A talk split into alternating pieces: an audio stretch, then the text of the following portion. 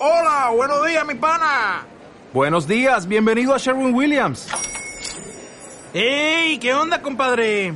¿Qué onda? Ya tengo lista la pintura que ordenaste en el ProPlus app. Con más de 6.000 representantes en nuestras tiendas listos para atenderte en tu idioma y beneficios para contratistas que encontrarás en aliadopro.com. En Sherwin Williams somos el aliado del PRO.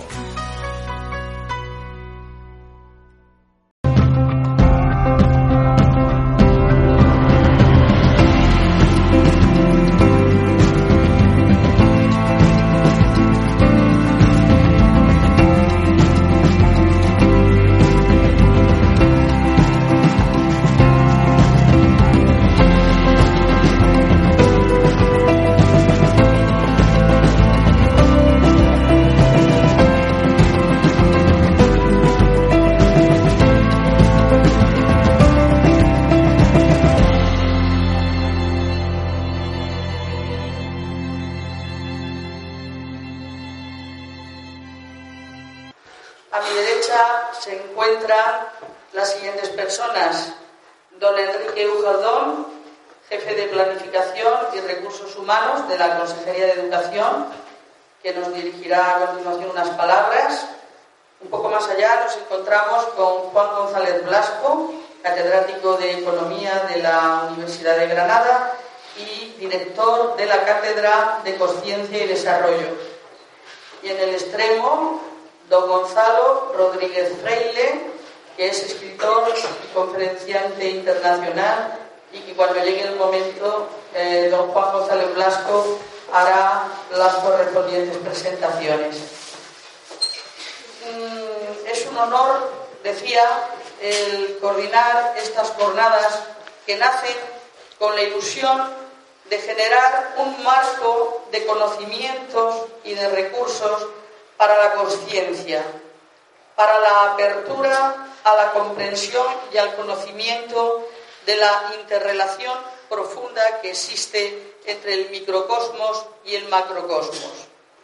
Y con esa ilusión, con ese anhelo, con esa esperanza, empezamos aquí, pero está enmarcado dentro de un programa más amplio que es Mediterráneo Consciente y que, por tanto, dará lugar a una serie de actividades y conferencias a lo largo de todas las provincias que componen el arco mediterráneo. Ese es nuestro proyecto y en ello estamos embarcados. Así que, hablando de embarcados, saben ustedes que antes de partir un barco hay que bautizarlo ¿eh? y se necesita darle ese toque de honor, ¿verdad? Pues para ello le vamos a ceder la palabra a don Enrique Ujaldón, jefe de Planificación y Recursos Humanos de la Consejería de Educación de Murcia. Pido un aplauso para él, por favor.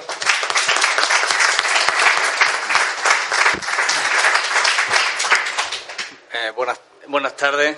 Eh, vamos a empezar en un acto como este diciendo la verdad. Eh, no estoy aquí tanto por director general de Planificación y Recursos Humanos, sino por compañero y amigo de Isabel, que, como saben muchos de los presentes, es muy difícil decirle que no, porque es una energía de la naturaleza, ¿eh? es imposible. Y bueno, y un honor y un placer. ¿eh? No estoy aquí en razón de mi cargo, sino en razón de mi relación con Isabel, que coincidimos en Archena ya hace años y, en fin, hemos seguido el contacto durante esto, ¿no? De diferentes avatares de, de la vida. Bueno, yo, yo del, de los temas del curso, a pesar de, ser filósofo, pues no me atrevo a hablar. Estoy aquí rodeado de, sabios en estas cuestiones que son eh, complejas y difíciles y, bueno, pues eh, eh, no voy a decir nada que sea un atrevimiento y una tontería. Pero una pequeña reflexión, porque esto, como soy filósofo, no me resisto. tengo, ahora tengo menos oportunidades de, de dedicar atención a estos temas, aunque sigo haciendo filosofía y no me resisto a hacer una breve reflexión.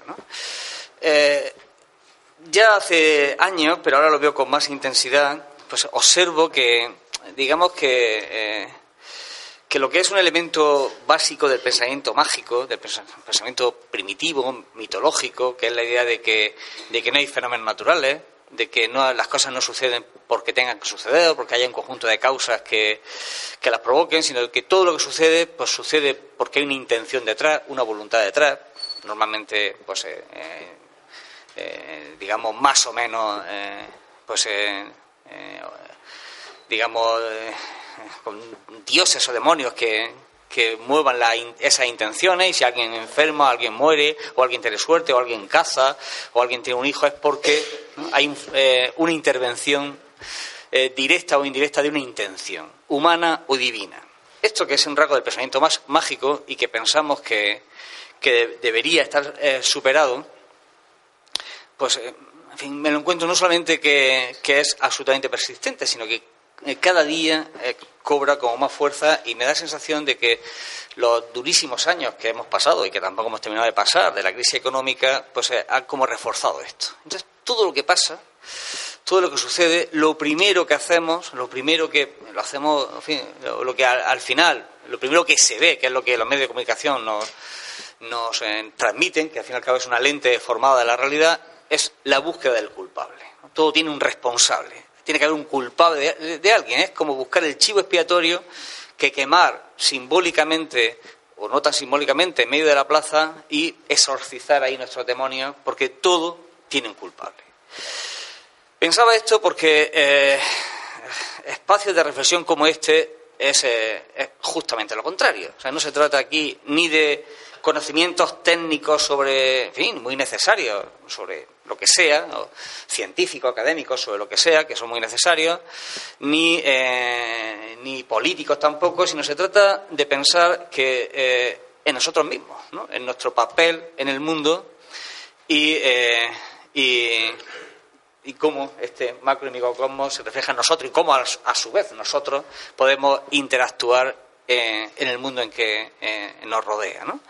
Y esta idea de buscar en nosotros mismos eh, el origen, la explicación, la motivación de la acción, no una visión más holística, más integral, no buscando siempre en el otro, en los demás, la culpa de lo que pasa, la responsabilidad de lo que pasa, sino mirar en nuestro interior. Y pues me parece como una especie de milagro, me parece una especie de milagro que, que hay que hacer, porque Necesitamos mejores leyes, necesitamos mejores instituciones eh, que, funcionen mejor, un sistema económico, y aquí tenemos un experto en él, que funcione mejor, que sea más justo, que sea más sostenible, pero esto no lo vamos a hacer si no tenemos mejores personas.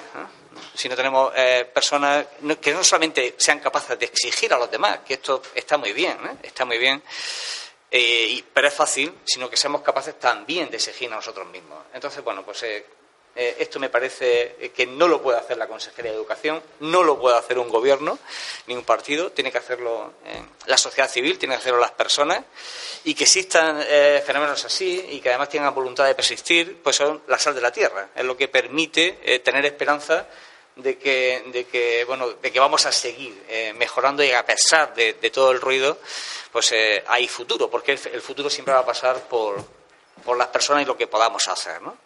Pues nada, yo le, aunque no me puedo quedar, pero se va a grabar ¿eh? y, por tanto vamos a poder verlo en YouTube y, gozar de, las intervenciones, pues yo les deseo que, aprendan, que discutan, porque esto también es lo importante, que pregunten y, que después que sigamos leyendo, que yo me llevo trabajo también, ¿eh? sigamos leyendo y sigamos aprendiendo, porque esto además es un camino que no acaba.